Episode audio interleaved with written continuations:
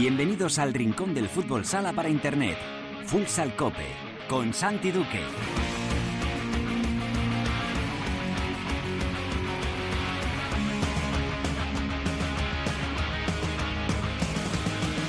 Hola, ¿qué tal? Bienvenidos a Futsal Cope, la casa del fútbol sala en cope.es.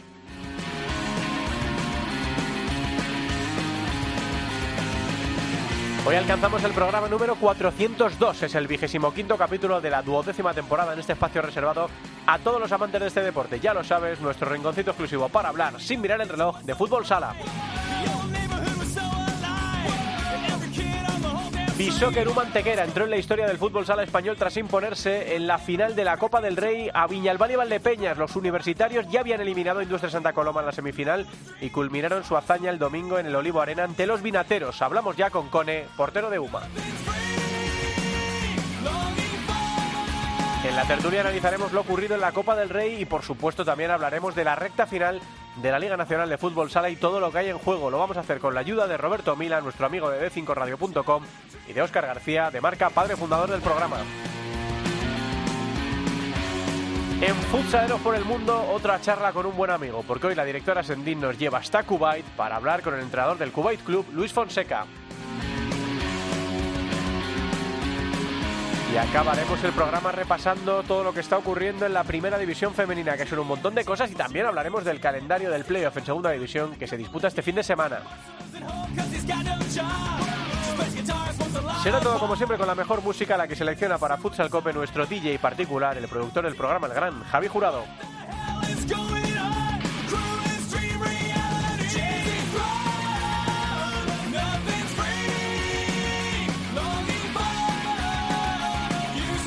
Preparado para empezar con Alejandro Cobo y Álvaro Español en el control de sonido. Esto es Futsal Cope.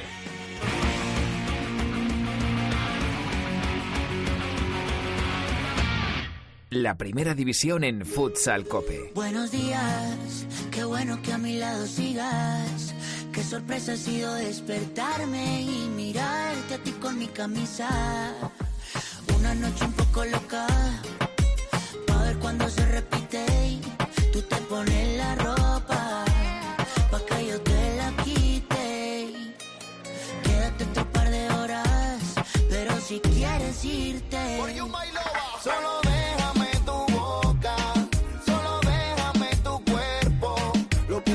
De Camilo, este Futsal Cope es para vosotros, porque en septiembre se conocerá con detalle su tercer álbum que se llama De Dentro para Fuera y prepara una gira mundial que comenzará el próximo mes en España con temas como este archi reconocido Buenos días. quiero de nuevo. Matémonos a besos. Qué fin de semana más emocionante hemos vivido en el fútbol sala español, casi eh, retrotrayéndonos a la hazaña de Jaén, la primera hazaña en 2015, pero todavía más grande, porque es que eh, un Mantequera, Bisóquero Mantequera, que se ha llevado la Copa del Rey de fútbol sala, ese equipo de segunda división. Es verdad que ha militado en las últimas temporadas, ha sido un equipo ascensor, que ha estado en primera, ha descendido a segunda, ha vuelto a primera y este año está optando también para volver a subir, pero tenía que derribar a dos equipos de primera división, a Industria Santa Coloma en la semifinal, objetivo conseguido, y luego lo más difícil a Viña el Valle y Valdepeñas, que era el gran favorito del torneo, en el Olivo Arena de Jaén, y también lo consiguió. Y yo diría, esto es fácil decirlo desde fuera, que sin sufrir demasiado. Pero vamos a, pro- a preguntarle a uno de los grandes protagonistas de la victoria de UMA en el torneo, a Juan Antonio Conejo Bernal, a Cone, eh, cancerbero, portero de Bishoquero Mantequera. Hola Cone, ¿qué tal? Muy buenas tardes. Hola, buenas tardes. ¿Sin sufrir demasiado o no? Se sufrió mucho.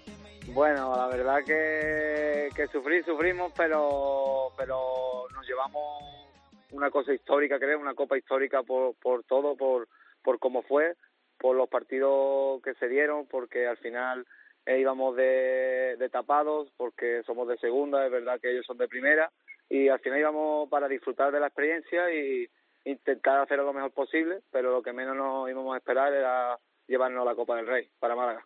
En el, en el planteamiento de Bishoker de los partidos, en ningún momento se os ve como un equipo de inferior categoría, ¿no? Son partidos de poder a poder, ¿no? No es de estas estrategias que dices, bueno, vamos a ver si le metemos un golito y luego ponemos portero jugador todo el partido, o vamos a ver si marcamos un gol y nos encerramos atrás a ver qué pasa. No, no. Le jugáis de poder a poder a dos equipos que juegan muy bien a esto, ¿no? A Industria Santa Coloma y a, y a Viñalbal y Valdepeñas. Ese fue el planteamiento de Teti y de Crispy desde el principio.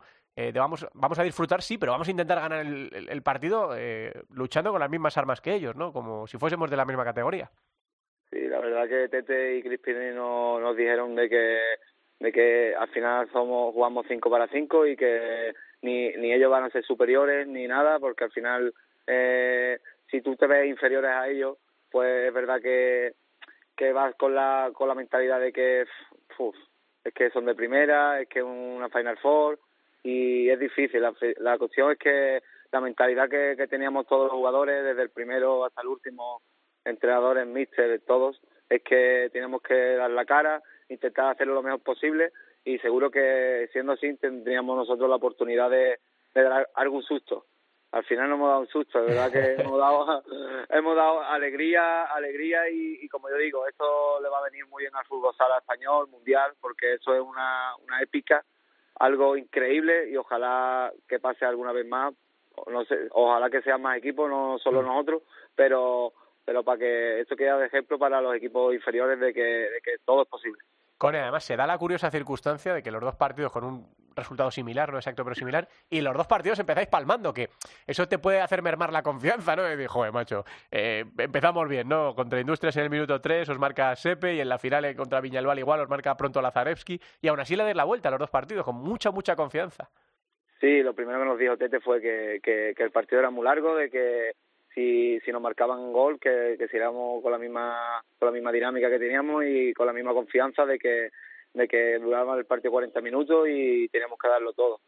Es verdad que, que el primer partido íbamos con un poco más de presión por el tema de que eh, era el primer partido de la Final Four, la final al final era un premio porque la final es un premio si ganábamos ganábamos y si no pues bueno eh, la, eh, había que darle la cara por lo menos y, y nos fuimos con la, con la satisfacción del primer partido de que dimos la cara, jugamos bien y jugamos tú a tú contra, contra Industria. La verdad que, que después del partido mmm, nos ponemos a pensar y, y nos quedamos nos quedamos pensando de que lo hemos conseguido y que estamos en la final. Y, y como yo digo, yo tenía la maleta hecha de que tenía la maleta hecha ya de que pues es complicado, pero nos vamos para casa y al final, mira, al final nos llevamos la victoria y, y ya era pensar en la final, tuvimos una charla con Tete, nos dijo, chavales, esto, esto es histórico, es para recuerdo, pero aquí siempre se va a recordar a los ganadores, a los que pierden, pues no, no se va a recordar y al final, mira, dimos la, campanada y, y fue increíble, la verdad. Eh, Core, cuando eches la vista atrás, ahora lo tienes todo, tan reciente, habrás visto las imágenes un montón de veces, eh, pero cuando eche, cuando pase un poco de tiempo y eches la vista atrás, ¿cuál será la primera imagen o, la primera sensación, el primer recuerdo que se te venga a la cabeza de esas imágenes que se te graban en el cerebro de los días grandes y será lo primero que, recuerdes cuando pienses en esta final de la Copa del Rey?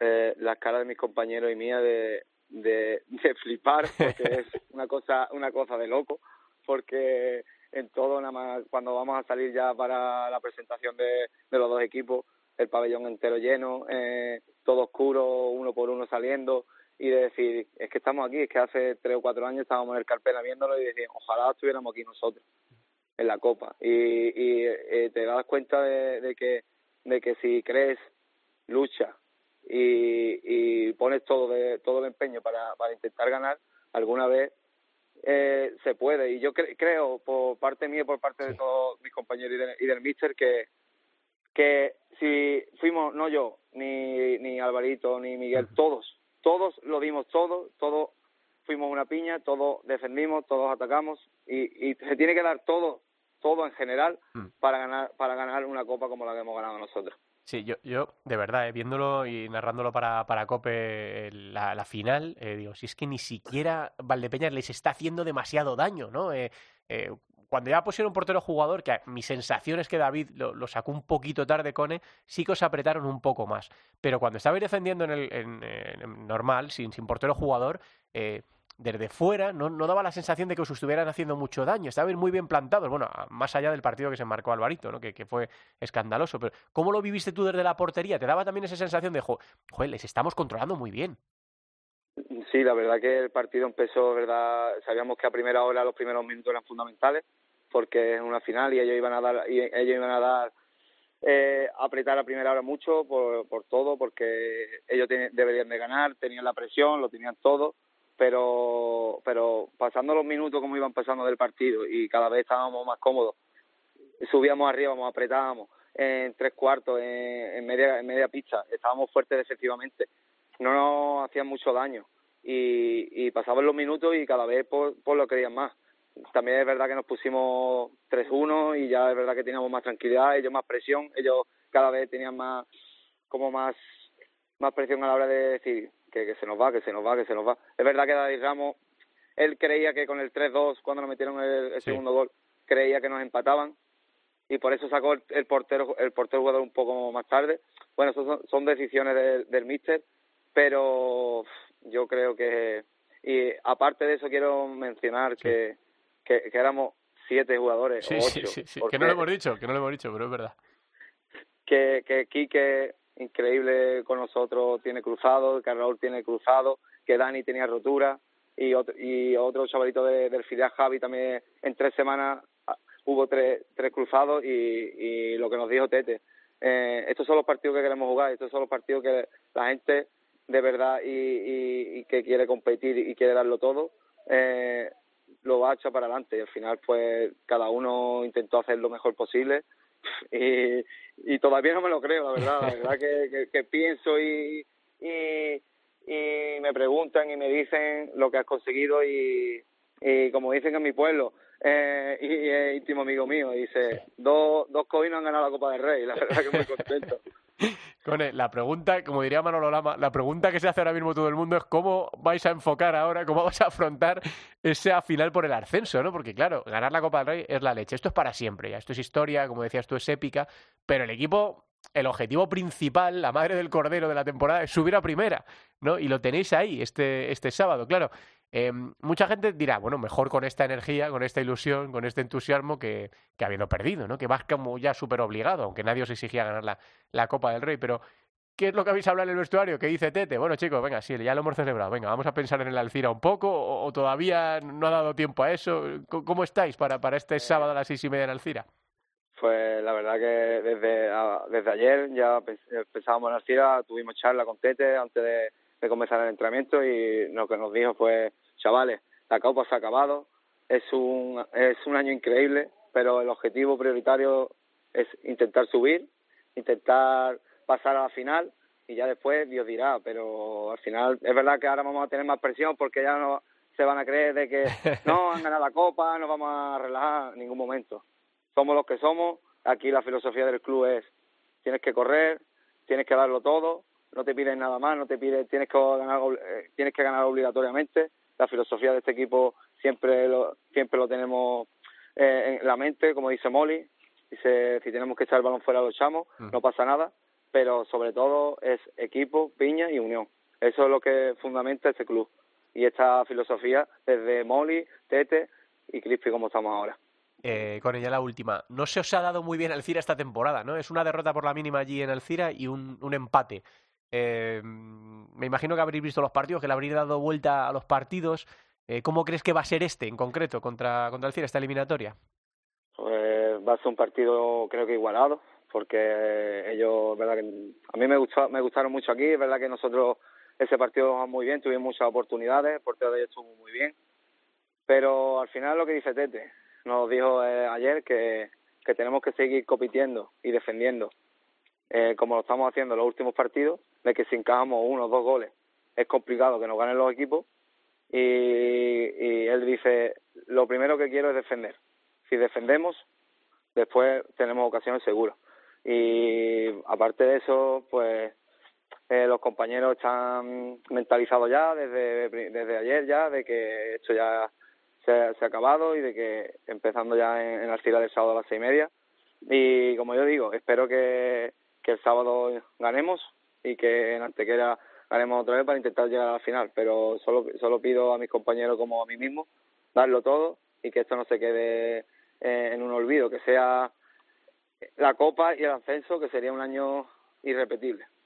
Bueno, Cone, lo, que habéis conseguido ya es para siempre y ahora efectivamente eh, con la intención de seguir compitiendo para conseguir volver a ascender a, la primera división. De momento habéis regalado momentos ya eh, históricos para el fútbol sala español y una hazaña que no se va a olvidar. Así que enhorabuena por lo que lleváis y mucha fuerza para lo que está por venir. Cone, gracias por atendernos. Un abrazo grande. Vale, muchas gracias. Con ese, el portero de Humantequera, uno de los ídolos de, la afición eh, del equipo universitario y uno de los artífices de esa Copa del Rey que ya tienen en su palmarés. Vamos con la tertulia.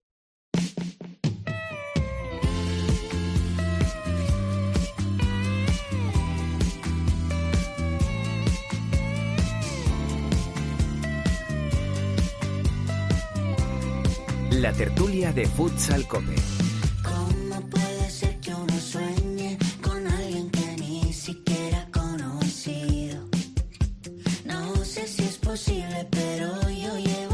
Esto que está sonando es Índigo y da la casualidad de que nuestros tertulianos de hoy eh, son padres felices, eh, casi todo el rato, ¿eh? Pues Padres felices casi todo el rato, como lo demostraron Camilo y Eva Luna eh, con Índigo, que es el nombre de su pequeña, y el videoclip está muy bien, ¿eh? Si no lo habéis visto está muy bien porque es como le cuentan a sus amigos que iban a ser padres y es, eh, es emocionante. Bueno, está por ahí ya Óscar García, que es eh, padre premium de tres criaturas. Hola, Osquitar, ¿qué tal? Muy buenas. Hola, buenas, ya sabes que estas cosas eres feliz a, a ratos, según qué ratos. Sí, sí, sí. eh, Según qué ratos. y, y con eso nos conformamos, ¿eh? Con Hombre, eso hombre, nos ba- bastante, sí, sí, sí. Con eso y Eh, con dormir y con no tener que ir muchas veces a urgencias y tal, con eso nos va a por- eso, según qué rato me preguntas, igual no te respondo. Ahora mismo sí, pues a mí me hacen en el colegio, sí que es fenomenal. Sí, sí, claro que sí. Bueno, eh, sorpresón, ¿no? Eh, efectivamente yo comparaba la hazaña con la de Jaén en la Copa de España 2015, pero esta es más grande todavía porque ellos son un equipo de segunda división, ¿vale? Que han estado eh, tres veces, ¿no? Las últimas temporadas en, en primera, pero eh, es un equipo de segunda división. Ha eliminado a cinco primeras, ¿no? Son tres en el camino y dos en la, en la Final Four. Y sobre todo, yo creo, esa final contra Viñalbali, ¿no? Eh, también contra Industrias, pero esa final contra Viñalbali en el que eh, mi sensación, os lo estaba diciendo ahora Cone, Oscar, es que minimizaron a Valdepeñas, que es uno de los equipos top de la Liga Nacional de Fútbol Sala, y que estaba ante una oportunidad única, ¿no? De levantar su primer título. Sí, en los dos partidos de Final Four han encajado tres goles, nada más. Contra dos equipos de primera y dos equipos además muy ofensivos. Es que Industrias es de los más goleadores de primera. Y Viñalbari pues, va segundo. O sea, que que al final eh, han cogido a dos equipos muy ofensivos, dos equipos muy potentes y, y les ha ganado solo encajando tres goles. La verdad es que, eh, pues eso, como dices tú, Jaén, pues sí, Jaén lo belle, pero piensas y no hay nada. Pero no solo en el fútbol sala, yo creo que incluso me, encuentran, encont- me cuesta encontrarlo hasta en el deporte, una sorpresa tan tan brutal como esta. Al final, eh, como has dicho, han estado tres temporadas en Primera División, en una ganaron tres partidos, en otra cuatro y en la temporada pasada cinco. Sí. Y, y en esta Copa del Rey han ganado cinco equipos de primera. Lo- creo que lo dijo Tete en la semifinal que, que había años que no habían ganado cuatro. Y claro, si- dice, si- dijo algo así como si hubiéramos ganado cinco el año pasado, lo, mismo, lo mismo estamos en primera. Entonces eso muchas veces pone en perspectiva lo que lo que supone esa sorpresa. Y con bajas, con bajas muy importantes, con una rotación muy cortita. eh, no sé, sea, Sí, con siete, con siete jugadores. Es que jugaron siete jugadores de campo y en la final, cuando Miguel Conde se va al pelotazo, que tiene que estar unos minutos fuera, están a punto de sacar a un juvenil. sí. Y al final no le llega no le llega a poner, pero durante ese rato en el que se recupera el capitán están jugando prácticamente con seis. Es que eran, pues eso, a morir. O sea, era lo que, lo que aguantemos. Y la verdad es que han hecho una Final Four tremenda, lo ha dicho Aracone. La idea es defender y ya veremos. Pues así lo han conseguido. Con- es que solo han encajado tres goles en dos partidos de la Final Four y eso tiene mucho mérito. Es brutal. No sé cómo lo viviría con sensaciones encontradas. eh, nuestro Roberto Mila, que estuvo eh, presente allí en el, en el Olivo Arena y que tiene mucha simpatía, mucha cercanía con Viñalbal y Valdepeñas. Hola, Robert, ¿qué tal? Muy buenas tardes. Hola, buenas tardes. ¿Qué tal? ¿Cómo O sea, estáis? por un lado, tú hinchabas, como dicen los argentinos, por Viñalbali y pretendías eh, que ganaran su primer título. Desde luego, la, la ocasión, uf, eh, como dicen algunos, es pintiparada o era pintiparada. Pero me imagino que ver ganar a un equipo de segunda división con lo que supuso, pues también te causaría emoción, ¿no? Porque, joder, lo que ha hecho Antequera es la leche, eh, Robert. Hombre, está claro. eh, yo creo que el titular de esta copa es que, que los universitarios de Visocer Antequera llevan la lección muy aprendida eh, y, sacaron matrícula de honor. O sea, eh, la verdad que fue salió todo rodado. O sea, desde las semifinales eh, con Industrias, que, que, que- que les secaron a, a Industrias, como decía antes Oscar, un equipo súper goleador y, y luego la en la final eh, yo creo que tanto se hubiera pasado que Jaén pudo pasar también perfectamente porque en el partido contra Valdepeñas eh, realmente pudo pasar cualquiera de los dos eh, pero ese favoritismo no quizá de de ir esta vez de favoritos o bien Viñalbali o bien Jaén si hubiera jugado la final eh, yo creo que, que el hecho del cartel de favorito pesa no y yo creo que yo creo que, se vio no que en la final eh, era un Viñalbali que que no que no sabía por dónde meterle mano a, Uma, ¿no? Cierto es que que los de que estuvieron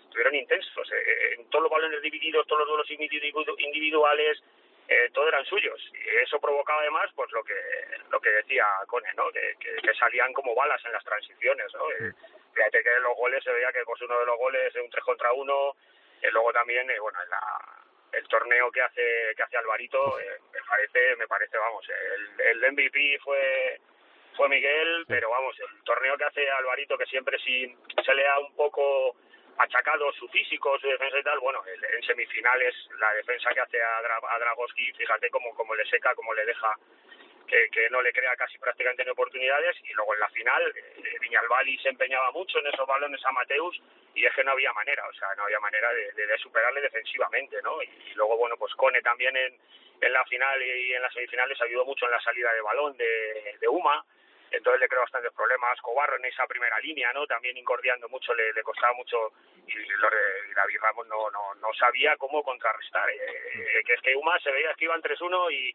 y estaba más cerca el 4-1 que, que, el 3-2, o sea, eh, y eso se notaba, se notaba en, en la grada, ¿no? De, pues, toda la, euforia, ¿no? Que, que, que, evidentemente tenía, en este caso en la final, la, la afición de Valdepeñas, pero se veía que, que, el, que el equipo no podía, se veía que, que, era, que era impotente, era una impotencia, ¿no? Hay, hay un, hablaba Oscar de, de, cuando sale Miguel Conde, o sea, uno de los ejemplos claros, cuando sale lesionado, que con el, con el, el, algodón en la nariz, cuando, pero cuando vuelve al banquillo, el banquillo de Uma le abraza y lo celebra como un gol. O sea, como si hubiera sido un gol, se abrazan todos a él, o sea, increíble, como, como si hubiera sido celebrando como si fuera un gol, fue una de las cosas que yo me quedé que dije, es que esta gente no se le va a escapar la final. No hay que los pare. Es que no, no se le va a escapar la final. O sea, es que no, no, es que era así. O sea, dice, madre mía, está, o sea, se le veía muchísimo. Tú fíjate, o sea, fíjate, burrito, la, la, el torneo que, que, que se ha marcado. O sea, entonces. La jugada del gol de Oscar, que se va al palo, la jugada. Es una sí, sí. O sea, pero tú fíjate que es una barbaridad la jugada, tiene mala suerte en el palo y tal, pero es que pero es que llega otro de Uma a remachar el balón. Sí, sí. O sea, que es que, es, que es eh, eso, todos esos detalles de que al final te dan de, que ganas la final y ganas con toda justicia y bueno, y, es un aviso a navegantes al resto de decir, oye, que aquí se ha plantado Antequera, que bueno, que sí, que son de segunda, pero que todos sabemos que es un equipo que puede en primera competir perfectamente y, que se puede ganar, que, se, que, era una ocasión única, está claro, una ocasión única tanto para Jaén como para Industrias como para Viñalbali, ¿no? pero tampoco creo como se está, está, tratando de hacer ver que es un fracaso, ¿no? Porque eh, la cuestión es de que hay que llegar a esa, a esa Final Four, como dijo Dani Rodríguez en la rueda de prensa, es que es muy difícil llegar. Fíjate todos los equipos que se han quedado en el camino, ¿no? ¿no? muchos que, que, tiran la competición por desplazamientos, por, por, calendario, por movidas. Que, Claro, ya no te, ya no te digo, por ejemplo, eh, Inter y el Pozo, ¿no? Que, que, que deberían estar prácticamente siempre, pero pero equipos como Jimmy, como Levante, o sea, el mismo, fíjate, fíjate a Spiel, elimina a Inter y, luego, sin embargo, va a jugar allí ante Quera, si es cierto que va con bajas, con lo que sea y tal, pero fíjate, va con él es decir, bueno, pues tenemos la Final Four a 40 minutos de eliminar a Antequera y, cae en la prórroga y en, Antequera, ¿no? Entonces, claro, es que son situaciones que, que dices, eh, es que no es fácil llegar y, y llegas, y llegas con los equipos que ha llegado, que es raro que se vuelva a una situación así, eh, y tanto para pues eh, Jaén y Valdepeñas el que pasara de los dos, que esperaría Industria y de repente se encuentra que, que sería Uma y dice, bueno, esto, esto es la bomba. O sea, aquí, claro, pues al final eh, pasa lo que pasa, que yo creo que ese cartel de favorito a, a Valdepeñas es público. Una, una jugada, Oscar, de la que habla mucha gente, una jugada, ¿no? Una circunstancia de la que habla mucha gente en la final es por qué tarda tanto David Ramos en poner el portero cuando efectivamente no le estaba haciendo daño Valdepeñas a, a Bisóquero Antequera. Cone ha dicho ahora que Dice, yo creo que consiguieron el 3-2 y pensaba que empataban sin portero jugador. ¿Tú qué crees, eh, Oscar? Complicado también, porque vimos también en la semifinal que Uma lo defiende muy bien y que genera mucho peligro y al final estás a tiro de uno. Entonces, si, si cometes un error, si ves que no funciona y te marcan el 4-2, ya sí que tienes que ir con muchas urgencias. Y yo creo que fue un poco por eso, fue un poco porque vio que que aunque no genera peligro, el que estaba atacando era, era Viñalbali, eh, Uma, digamos, se defendía, intentaba salir a contra, y entonces estaba intentando buscar eso. Al final, en un portero jugador, eh, es verdad que paralizas un poco más el juego, verdad que los que defienden tienen que moverse mucho, pero, pero no esos movimientos tan largos. Entonces, si tú juegas un 4 para 4, abres un poco más el campo y obligas a puestos más grandes a un equipo que está muy cansado. Yo creo que iría un poco por ahí, porque al final eh, si ves que el equipo no genera, pero tampoco tiene confianza, que no creas ocasiones, pero si ves que tampoco tiene confianza, un error con el portero jugador es, es, un gol. Entonces, es complicado. Robert, sí. además, eh, las dos primeras jugadas del portero jugador son lamentables. O sea, las dos primeras jugadas puede marcar uno perfectamente, eh, a una mínima presión que hicieron, o sea, eh, fue desastroso las dos primeras jugadas del portero mm. jugador. Claro, pues, claro, pues si, si esas dos primeras, si lo, si lo haces a siete minutos, que dices, vale, pues voy a hacer más tiempo, pero si ya ves que no, que la cosa no va y que los jugadores no tienen confianza y que, pues es complicado. Es que eso al final es muy difícil. Luego, mira, igual marca y, decimos que qué bien lo ha hecho aguantando. pero, sí, pero sí, yo creo que es eso, que tiene que ver un poco con la confianza, con el final. Si el partido va hacia un lado, porque no genera ocasiones, pero es Viñalvalle que lleva el peso del partido, el que está mirando, que tiene el balón. Eh, bueno, pues haciendo eso se supone que a tarde o temprano llegará el gol. Si lo cambias con el portero jugador, te arriesgas a que, pues eso, a fallar. Bueno, pues es lo que pasó en esta Copa del Rey de Jaén 2022, en la Final Four de la Copa del Rey Jaén 2022. Una Final Four, como dice Robert, difícil que se vuelva a repetir por todo lo que pasó, por los equipos que llegaron y por el ganador, un equipo de segunda división que ha hecho historia en, en, nuestro deporte. Nunca, nunca había ocurrido. Primero que se clasificase para una final y luego que, que la terminara ganando. Lo que no sé, y es lo que os pregunto ahora, es cómo afecta esto que ha pasado al devenir de las últimas cuatro jornadas del campeonato con equipos eh, Viñalbali jugándose menos, bueno, quizá entrar entre los cuatro primeros, pero con el playoff asegurado, pero con Jaén y con Industria Santa Coloma que se lo están jugando absolutamente todo en estas últimas cuatro jornadas. Eh, Robert, ¿cómo afecta esto eh, a Industrias y a Jaén, sobre todo a Industrias, ¿no? que, porque Jaén al final termina perdiendo en un partido muy igualado eh, con Viñalbali, pero ¿cómo les afecta esto en lo, que está por venir? ¿En cuáles se van a clasificar para, la Copa, para, la, para el playoff? Pues hombre, de momento, eh, este fin de semana otra vez Jaén Valdepeñas. Pues ya, se, ya se hace, se hace bola otra vez ya, ¿eh? Otro Jaén Valdepeñas, pero que es que, claro, eh, para Jaén es prácticamente vida o muerte, o sea, porque Jaén ahora mismo está fuera del playoff y Jaén es un equipo que en los últimos años eh, pues está en playoff, ¿no? Normalmente, salvo raras excepciones. Y entonces, bueno, recibe a Valdepeñas, eh, luego va a Cartagena, luego Palma, luego Burela, tiene un calendario que, bueno, puede, puede sacar eh, dos, tres partidos fáciles. La cuestión, eh, industrias. Bueno, industrias eh, es un premio, ¿no? El hecho de que industrias esté ahí arriba, eh, yo creo que no le va a afectar mucho, porque no va a cambiar mucho el orden de ruta. Javier Rodríguez no lo va a permitir, ¿no? No va a permitir esa relajación, ¿vale? Caímos en la, en la Final Four de la Copa del Rey. Ya les ha pasado, no es la primera vez que les pasa en esa, en esa Final Four.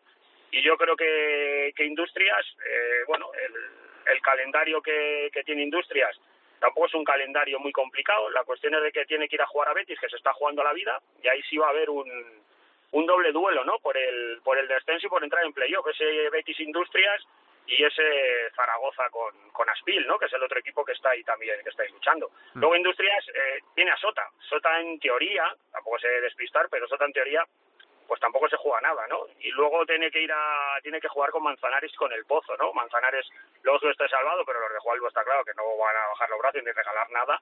Y luego pues el Pozo, que probablemente pues también se metió en playoff, ¿no? Entonces, bueno, yo creo que el calendario para Industrias es un calendario amable, ese calendario que, que, le puede permitir, si no se despista, meterse en playoff. No creo que le deba afectar eh, lo de lo de la Copa del Rey. Sí, ha dicho Javi, eh, Oscar, eh, en, no sé si es en rueda de prensa, declaraciones a, a la Liga Nacional de Fútbol Sala, que cuanto antes compitan mejor. Que cuando pasa una cosa así, cuanto antes compitan mejor. Porque una pregunta que nos he hecho, eh, ¿está el pozo en peligro, eh, Oscar? Eh, ¿A quiénes metes en la pelea por el playoff? ¿Incluyes a Levante y a Córdoba? Eh, ¿Lo dejas solo en Industria Rivera o Jaén? hay que ver, Jaén Industria yo creo que tienen dos situaciones, un poco sino lo que ha hecho Robert, son dos situaciones igual un poco distintas. Jaén es verdad que desde, desde la Copa no está levantando cabeza. Eh, lo habían hecho, lo habían preparado con mucha ilusión, era eh, su casa mucho más que esta Copa del Rey, era el gran evento y desde que ha caído creo que solo ganó un partido. Entonces, es un poco esa dinámica, yo creo que en este sentido sí le puede afectar más. Y el tema de industria, yo creo que industria está un poco en esa situación de fin de ciclo, ya se habla que Javier Rodríguez se va a ir, que Drajowski se va a ir, que se tiene ofertas, y eso siempre despista mucho. Entonces hay que ver cómo, lo, cómo gestionan eso. Pueden darlo la vuelta y decir, oye, no vamos a ir por la puerta grande, vamos a hacerlo pero hay que ver cómo gestiona esa situación y cómo la, la gestiona Jaén.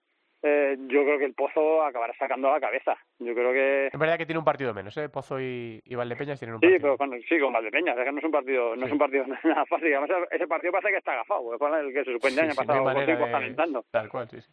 Sí, entonces yo entiendo que el Pozo no va a tener problemas. la, acabará sacando no le veo, no le veo fuera. Y luego, pues eso, hay que ver Jaén cómo gestiona la situación, eh, Industrias cómo gestiona la situación, Aspil yo creo que está en un momento, en un momento muy dulce, y hay que ver, pues eso, si le da tiempo, si le da tiempo a Córdoba, a Córdoba a llegar, que no sé si, si le va a dar tiempo suficiente. Pero yo creo que, que en este tipo de situaciones siempre lo hemos dicho, los que están los ocho primeros son los que lo tienen en la mano y normalmente es complicado que se les escape. ¿Qué dice Robert? Hombre, pues eh, de esos ocho primeros, yo vamos a ver, Jaén está está fuera de esos ocho primeros. Es cierto que, que Aspil, como dice Oscar, está está en una buena línea y bueno, yo creo que, que Pato se, se querrá de, despedir dejándole equipo por menos, metiéndole ahí jugando playoff, ¿no? Y bueno, tiene un partido muy importante este este fin de semana en, en Zaragoza, ¿no? Pero claro, es que Zaragoza se se juega la vida, se juega la vida también. Mm. Que luego bueno, luego luego recibe luego recibe al Barça. Entonces, eh, está todo muy, muy, muy igualado. Yo creo que esta jornada va a ser muy importante, tanto para Jaén, como decía Oscar, esa racha de los últimos 10 partidos, solo haber ganado uno. O sea, esta, este fin de semana Jaén eh, tiene que ganar a, a Viñalbali sí o sí. O sea, Viñalbali tampoco es que se juegue, se juegue mucho, evidentemente, porque en playoff va a estar seguro, si, hecho, si el hecho de quedar entre los cuatro primeros, pero tiene que sumar, porque si, si Industrias y Aspil eh, ganan a los dos del descenso, a Betis y a Zaragoza, y Jaén no gana, mm. ojito que, que, se van a muchos puntos ya. Entonces, eh, yo creo que este fin de semana es muy, muy, muy, muy importante ese, ese duelo de Aspil en Zaragoza y de, de, Industrias en Sevilla ante Betis y el duelo de Jaén con Valdepeñas. Mm. Y luego lo de, lo de abajo, Óscar, eh, la misma pregunta. ¿Está Manzanares todavía en el lío o la cosa solo está entre Fútbol en Zaragoza y el Real Betis Futsal? Yo creo que mucho tendría que cambiar la dinámica para que Manzanares se meta. Matemáticamente sí está, pero yo creo que en cuanto a sensaciones, en cuanto saque uno o dos partidos que están en situación de sacarla, yo creo que Manzanares más o menos ha salido del lío y que está entre Betis y Zaragoza, que es donde se tienen que pegar y como ha dicho Robert, pues eh, cada, cada partido va a ser eh, clave, pero yo creo que Manzanares muy mal se tiene que dar para estar metido en el lío. Yo creo que ha conseguido darle la vuelta en esta segunda vuelta. Con los fichajes que ha hecho, al final son fichajes de mucho nivel y se ha notado. Mm. ¿Qué dice Robert? Además, las sensaciones, ¿no? La sensación de que da el equipo de Juan Lu es que si, si llegan a llegar antes los fichajes y tal, igual estaba más cerca del playoff que del descenso, ¿eh? Sí, tienen, tienen la sensación de que Juan Lu se lo dejó muy claro a los jugadores del principio. Esto tiene que ser un playoff continuo, somos los peores eh, somos los recién llegados a primera, los únicos que no estamos ahí, y todo lo que sumemos bien. Y entonces se han, tomado con eso, como estamos abajo, estamos abajo en nuestro sitio, no pasa nada, vamos a seguir, vamos a seguir, vamos a seguir. Y claro, luego ya te llegan jugadores como Raúl Campos, como Fid, como Antonio Navarro, que está haciendo, estamos a un nivel magnífico, pues que haga un salto de calidad que es el que ha hecho, que al final va a Cartagena y empata. Y claro, cuando un equipo de abajo va a Cartagena y empata, es que ya hay mucho nivel. Yo creo que igual se, yo creo que igual se le puede hacer la liga más larga a Sota que a Manzanares, ¿eh? porque es que Sota está un equipo que no se está encontrando. pero son más, ocho, más ocho a falta de doce. Sí, eso está claro, que por eso se va a tener esa suerte de, de, que, bueno, de que está a ocho puntos, ¿no? Y de los dos de abajo, de, de Zaragoza y Betis, pues bueno, eh, quizá el, el calendario de Betis es un poco más amable, pero claro, son tres, son tres puntos y golaveraje porque el, gol, de, el, gol, de Retamar. Y ese gol de, del Gran Reta hace que, que tengan ahí un, un, puntito más, ¿no? Y vamos a ver sobre todo lo que decía esta semana. Esta semana ese partido con Aspil en casa, luego van a, a Valdepeñas, Zaragoza y, y luego recibe a Jimby y luego va a Palma. Bueno, es un calendario. Sin embargo, Betis tiene a Industrias Inter en casa y luego Sota y Manzanares, ¿no? en casa Manzanares es el último partido. Entonces yo creo que es un poco más amable el calendario de Betis, pero claro, son tres puntos y medio, por no decir cuatro. Sí, la, situación del Betis no es la misma. El Zaragoza sí que estaba pensado, digamos, está en su situación más normal y el Betis yo creo que está más complicado y eso siempre pesa. Hmm. Es siempre más complicado gestionar. La última cosa hago. Eh... es que la, llegada de, Jorge Palos, vamos, ha sido sí, sí, sí. ha sido vital para salir de ahí abajo. O sea, es evidente que, que el equipo ahora es otro una resurrección eh, brutal. Y hablando de Antequera, eh, ¿quién sube en segunda división? Eh, Óscar, Alcira Antequera, Atlético Benavente Peñíscola, ¿quién sube? Pues es complicado, en teoría, por clasificación, por nombre, por equipo, debería ser es Peñíscola. Es verdad que, que la UMA ha conseguido esto, pero es lo que decimos siempre, a ver cómo sabe gestionarlo UMA. Por un lado, pues la euforia te va para arriba, el subidón con el que va, la confianza que tienes, pero por otro lado, también ese bajón Eh, yo recuerdo que siempre Dani Baña siempre le decía a Jesús Candela en las celebraciones de los títulos y esas cosas, le decía, mister, sabe que el sábado perdemos el próximo partido. Y eso hay que moverlo, eso hay que gestionarlo, ¿eh? Eso también, hay que también elevarlo. Y un playoff ahí de vuelta, ojito. Sí. El playoff. Si siempre sube el último, ¿quién ha quedado el quinto? Benavente, ¿no? Pues Benavente. Bueno, y Simón, vamos. si siempre sube, siempre sube el que queda el último en el playoff de segunda. A ver. A ver, lo lógico, yo creo que, que el subidón que ha pegado Uma, eh, yo creo que se la debería de jugar con, con Peñíscola, ¿no? Uno de los dos. Pero es que los playoffs estos luego son, es que son muy turbios, son muy diferentes. Eh, normalmente no pasa lo que, fijaros, Gran Canaria, queda el último, soy a Gran Canaria, queda no sé qué, el Sí, último, sí. soy a... O sea, es, es eh, los estados de forma, los detalles y lo lógico y normal, pues que se la jueguen entre Peñíscola y Antequera, evidentemente. Bueno, pues vamos a ver qué pasa. Este sábado empezamos a deshojar la margarita con los dos primeros partidos en Alcira y en, y en Benavente. Chicos, que muchas gracias por estar Una, en esta... una última cosa, Sí, Santi, perdón, una última cosa. Dale. Oye, eh, decir, eh, ambiente de lujo, ¿vale? Allí en, Sí. en Jaén, ¿vale? Eh, comportamiento de las aficiones excepcional y detallazo, ¿vale? Detallazo de, de la curva de Valdepeñas con cuatro banderones grandes, con los cuatro reyes de la baraja, con los escudos de los equipos de cada, cada banderola con el escudo de un equipo Sí. y luego entregando esa banderola a, a la afición rival. Una banderola se le entregó al Olivo Mecánico, la otra se le entregaron a, a Santacos, la peña más hermosa de, de Santa Coloma y la otra a la peña Tete de Mantequera, detallazo y muy buen rollo entre, entre las cuatro aficiones, por mucho que algunos en Twitter traten de creerlo así. Lo, lo Eso, eso quiere decir, Robert, está empezando a generarse un run run ahí feo entre, entre- en la afición de Jaén y, y Valdepeñas. Ya en la semifinal de Cuba España hubo, hubo un detalle feo, el otro día que hubo, que hubo algún que otro detalle feo. Sí, sí. Y eso hay que cuidarlo, ¿eh? Eso hay que cuidar, que no se vaya la cosa de madre, que, que empieza a calentarse esto. Yo siempre lo que digo que, lo importante es eh, los que suman, no los que restan. Eh, puedo asegurar que, que el olivo mecánico y la curva de Valdepeñas tienen muy buena relación. Lo que pasa que la gente que hay que rodea, la gente que viene del fútbol, gente que hay a los alrededores, eh, son un poco los que tratan de tubear la situación. Con la peña de Uma de Tete Antequera, con los Santacos, problema ninguno. Cuando fue la Copa de España, con la gente de, de Rivera, con, con, con la gente de- del resto de, de aficiones, la gente de Inter, por supuesto, eh, ningún problema, pero sí es cierto que, bueno, que, que en todos los lados, en todas las aficiones, pues no pueden ser todos iguales. Entonces, claro. bueno, pues sí es cierto que se ha generado un pique, pero que lo que predomina, lo que predomina es, es el buen rollo entre todos y de ahí ese detalle de, de- de la curva con el resto de, de aficiones, con el cual eh, no hubo ningún problema. Bueno, pues me, me gusta que lo ensalces porque es verdad que a los tontos siempre se les oye más, así que vamos a ensalzar a los, a los buenos. Gracias, chicos, un abrazo muy grande a los dos. Un Un abrazo. Venga, nos vamos de viaje por el mundo.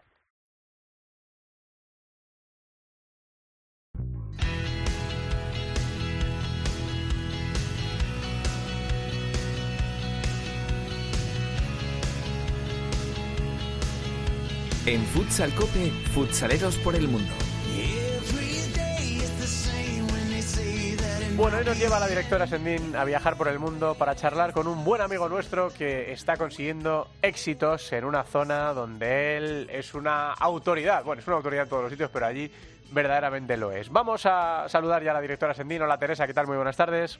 Hola, ¿qué tal? Pues Bueno, bien. ¿dónde nos llevas? nos vamos a poner rumbo hasta Kuwait para visitar a un entrenador que, como lo dices, ha conseguido el triplete con su club esta temporada, cumpliendo los, los objetivos que estaban marcados, con una y se vuelve ya a disfrutar de unas buenas vacaciones con la mochila llena con esa liga, con esa copa y con esa supercopa. Y creo que ya nos escucha el entrenador del Kuwait Club, eh, Luis Fonseca. Luis, ¿qué tal? Hola, muy buenas desde, desde Kuwait todavía. Bueno, temporada redonda, con esa liga, esa copa y esa supercopa en el zurrón.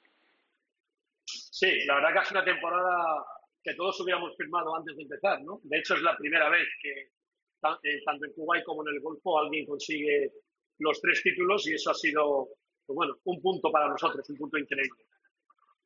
Partíais como uno de los equipos eh, favoritos a, a conseguirlo. eh, al final eh, se ha conseguido ese- esos objetivos con esos tres títulos. Sí, la verdad que éramos favoritos porque el año anterior con Ramiro el equipo fue campeón de liga, pero este año ha sido duro porque la Supercopa la hemos tenido que ganar a Katsia, la Copa, la Liga la hemos tenido que ganar a Davi y la Liga a Kalmar. Quiere decir que no, no hay un, un equipo solamente que predomine, ¿no? Aquí hay una condición muy dura donde cuatro o cinco equipos tenemos el mismo nivel y conseguir ganar a cada uno en cada competición ha sido un plus eh, que nos ha dado, pues eso, muchísima confianza. Eh, ¿Cómo has vivido esta temporada como entrenador de ese Kuwait Club?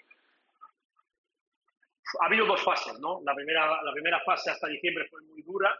Eh, los managers no entendían que un proyecto no puede empezarse desde arriba y cuando perdimos uno o dos partidos se pusieron muy, muy, muy nerviosos y entonces sufrimos bastante. De hecho, estuve a punto de, de volverme de volverme a España. Eh, bueno, tuve algún contacto con algún equipo, pero al final conseguimos enderezar el rumbo y a partir de enero la verdad que ha sido ha sido duro, pero ha sido muy divertido y lo que es cuando compites por ganar siempre tienes las ventanas mucho más abiertas.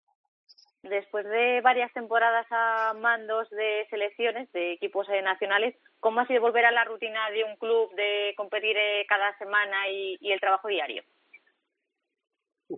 ha sido volver a los, a, los inicios, ¿no? De hecho, mira, ahora mismo estamos, mientras estoy hablando contigo, estamos viendo la Copa del Golfo que está jugando tanto Kuwait como Saudi Arabia, mis dos eh, antiguas selecciones, y la verdad que echas mucho de menos, en, yo por lo menos he hecho mucho de menos el trabajo de selección, porque es un trabajo mucho más, para mí, mucho más formativo y mucho más educativo, ¿no? Pero la competición del día a día me ha hecho, me ha hecho volver a sentirme entrenador de verdad, me ha vuelto a volver a, a sentir lo que es eh, competir por algo cada día y sabiendo que después de, de un éxito o de un fracaso siempre hay otro partido que te hace, que te hace estar mucho más despierto. Tanto a nivel de club como a nivel de organización, a nivel de liga, ¿qué te has encontrado en Kuwait?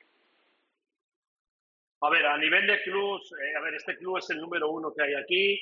Para que te hagas una idea, como referencia, este es un club multifuncional donde este año se ha ganado la liga en todos los deportes, en fútbol, baloncesto, balonmano, voleibol y, fútbol sala. O sea, es un, club, es un club grande y a nivel estructural es un club muy hecho. Lo que pasa es que los, eh, países árabes son, son muy dejados, son de último momento y al final, después de tanto tiempo, no, no consigues habituarte a, a el instala tu morro o a ver qué pasa mañana, ¿no? Pero a nivel, a nivel de club es el número uno diferencia. ¿Y Luis Fonseca va a seguir por tierras cubaitíes la próxima temporada? En principio sí. he estado mirando cosas, pero, pero bueno, aquí la verdad que ellos quieren que yo continúe, los jugadores están contentos, eh, el país me ha cogido muy bien y, a no ser que saliera realmente algo, algo, algo mejor, porque tengo una, una opciones de poder salir, no, no voy a cambiar. Tengo mi planteamiento es poder competir la temporada que viene la, la Copa de Asia si es que nos dejan jugarla. Luis, pues a disfrutar de lo que has conseguido este año, eh, a descansar lo que te dejen y estamos seguros de que la opción que cojas será la mejor. Si salir de allí es la mejor opción, bienvenido sea. Y si no, allí que eres un, es una zona del mundo donde tú eres muy feliz, donde has conseguido muchas cosas, pues a seguir disfrutando. Nosotros ya sabes que desde la distancia te, te apoyamos y te seguimos. Un abrazo muy grande, Luis. Pues muchas gracias a vosotros y sobre todo que se, puede, que se puede oír el fútbol sala en cualquier sitio. Muchas gracias. Claro que sí. Gracias. Luis Fonseca, entrenador del Kuwait Club, ganador este año de Liga, Copa y Supercopa. Teresa. Y además eh, seguimos pendientes de todo lo que nos puedan traer nuestros eh, españoles eh, fuera de nuestras fronteras, porque este fin de semana tenemos cita importante en la Liga Francesa con la final de la Copa en Francia entre el Nantes y el Lille Así que hay buena representación española y, estaremos pendientes de ellos. Bueno, pues seguiremos disfrutando de los éxitos de los nuestros y felicitándoles y celebrando con ellos ese trabajo tan bueno que hacen fuera de nuestras fronteras. Gracias, directora Sendir, un besito. Un beso, hasta luego. Venga, vamos con el fútbol sala femenino. En Futsal Cope, fútbol sala femenino. Vida muy interesante. Pero depende para ti que es interesante. Si estás pensando en discotecas, carros y diamantes entonces puede que para ti sea insignificante.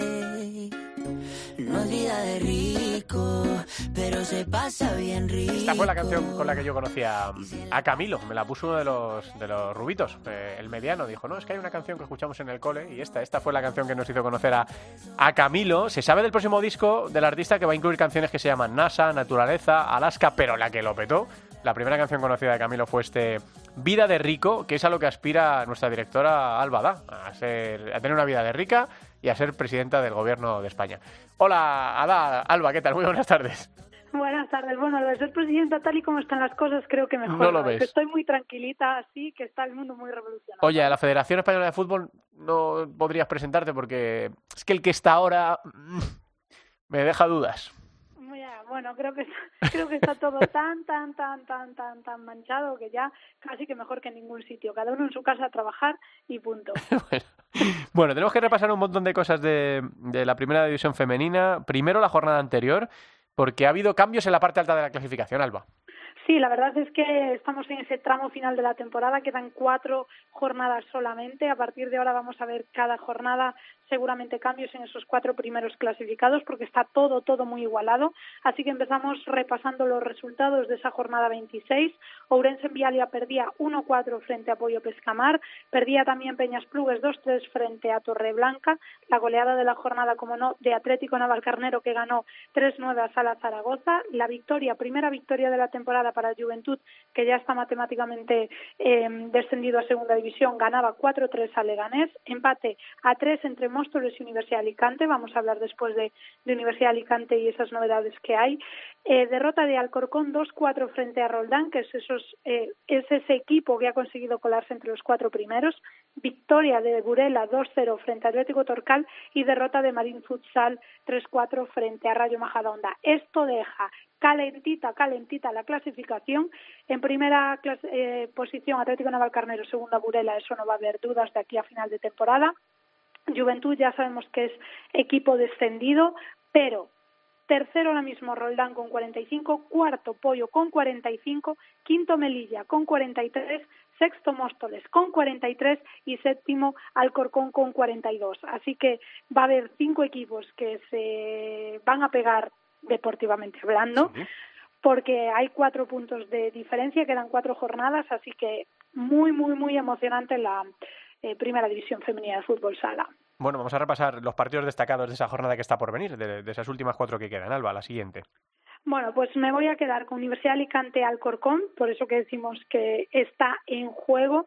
También con el Roldán Burela, porque ahora mismo son segundo y tercero, así que creo que ahí va a estar eh, resultados importantes esta jornada. Y tienes que hablar de una cosa que te ha indignado bastante. Para variar. Que fue. No, pero no, es que tú busques cosas que te indignen, es que las cosas te indignan, ¿qué le vamos a hacer, no? Pues ojalá no, no fuera de esta manera. ¿Qué pasó ayer en la final de la Copa Asunta? Bueno, pues la Copa Xunta, como muchas personas y sobre todo las que siguen el fútbol sala femenino saben que es una de las competiciones más importantes a nivel nacional, porque Galicia siempre tiene equipos en primera división, en primer eh, nivel. Eh, ayer la final fue entre Pollo y Urense, que además empataron a uno, fueron a penaltis, es decir, fue una final tremenda que no pudimos ver. Mm, de hecho, gran parte de las jugadoras como de Burela o de jugadoras de, otros equipos que querían poder disfrutar de esa eh, fiesta del fútbol sala femenino en Galicia, no la pudimos ver. Yo entre ellas me incluyo, que tenía marcado ahí el eh, martes 17 a las 5 de la tarde para poder disfrutar de ella, no se pudo ver, no se retransmitió ni siquiera por streaming, que hoy en día se retransmite todo. Y luego eh, también decir que me indignó que el letrero ponía campeones, bueno, en gallego, lo ponía, pero ponía campeones en vez de campeonas. Entonces son detalles que en otro momento quizá ya nos parecerían eh, pues quizás no denunciables, pero ahora mismo no podemos permitir que estemos a estas alturas con eh, pues esta situación. Pues sí, una más. Eh, de, las cosas que pasan que, que, parecen tener sencilla solución, pero que son detalles que la gente no cuida. Y luego, una muy mala noticia, Alba, eh, que desaparece la Universidad de Alicante de la primera división por las condiciones que exige la Real Federación Española de Fútbol. Sí, a ver, es cierto que, las condiciones están bien, no, no, es la condición de que evidentemente las jugadoras tienen que tener contrato, tenemos que profesionalizar la liga, esos son avances, pero lo que también hay que ser realistas es la situación de los clubes de la primera división de fútbol sala femenino. Entonces, hay que aplicar eso y hay que ayudar a que los equipos lo puedan llevar a cabo, porque entonces, si tú no haces nada más que exigir, pero no ayudas a que esos equipos cumplan esas condiciones, pues al final va a haber muchos equipos históricos, Universidad de Alicante es de los equipos que siempre están en la zona alta de la clasificación, tiene a jugadoras que están actualmente en la selección española, eh, a que desaparezcan, ahora se va a convertir en un equipo amateur, pero no puedes eh, hacer que equipos que están consolidados, que tienen grandes jugadoras, acaben desapareciendo. Hay que intentar implantar esas eh, condiciones que son necesarias para que el deporte crezca, que sea una liga profesionalizada, que las jugadoras tengan contratos, que tengan derechos. Me parece bien. Pero entonces hay que ayudar a que los equipos cumplan eso. Y no puedes solo exigir, porque entonces pasan noticias como esta. Y creo que, por desgracia, no va a ser el único que el año que viene no veamos en primera división. Bueno, pues eh, eh, la verdad es que hoy la sección está repleta de noticias regulares, así que bueno, es lo que toca y es lo que tenemos que contar y denunciar las, las cosas que, que están mal y bueno, iba a decir, eh, desear que, que, mejoren y en lo que nosotros dependa, desde luego, lo intentaremos denunciando, informando a la gente de lo que está pasando, pero hay cosas que se nos escapan y que son muy, muy indignantes. Así que bueno, a ver si el miércoles que viene tenemos una sección un poco más tranquila. Alba, gracias, un abrazo. Gracias, hasta luego. Segunda división.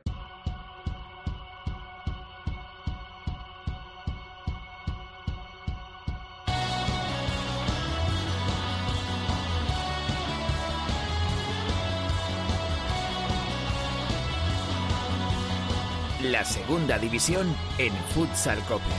Bueno, la segunda división es muy facilita porque ya está terminando y tiene dos partidos que ya hemos comentado en tertulia antes con Oscar y con Robert este fin de semana. Sábado 21 de mayo, 6 y media de la tarde, Alcira Bisóquero Mantequera, 8 y media de la tarde, Atlético Benavente Peñíscola. Semifinales por el ascenso, playoff eh, de ascenso a primera división. Luego el próximo sábado se jugarán los partidos de vuelta, así que mucha suerte a Alcira, a Bisóquero Mantequera, Atlético Benavente y a Peñíscola. Sé que estás a dos pasos de mí, pero te siento lejos.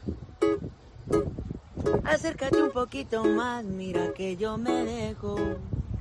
Quiero tenerte aquí conmigo, respirándome al oído. Que no quepa el aire entre tu cuerpo y el mío. Pegado, como en iglesia. Es uno de los nuevos temas de Camilo, se llama Pegado y está dedicado a su hija recién nacida. Y solo conocemos estos, eh, este pequeño acústico que el cantante nos ha regalado en redes y con el que despedimos este Futsal. Bueno, estamos terminando la temporada, todavía quedan emociones por llegar. Ya tenemos resuelta también la Copa del Rey que se la llevó Bisóquer Mantequera, así que lo que nos queda por delante es el ascenso a Primera División, el playoff y también todo lo que ocurra en el fútbol sala femenino. Te lo contamos aquí cada miércoles. Gracias por estar ahí. Un abrazo. Hasta luego. Estás escuchando Futsal Cope.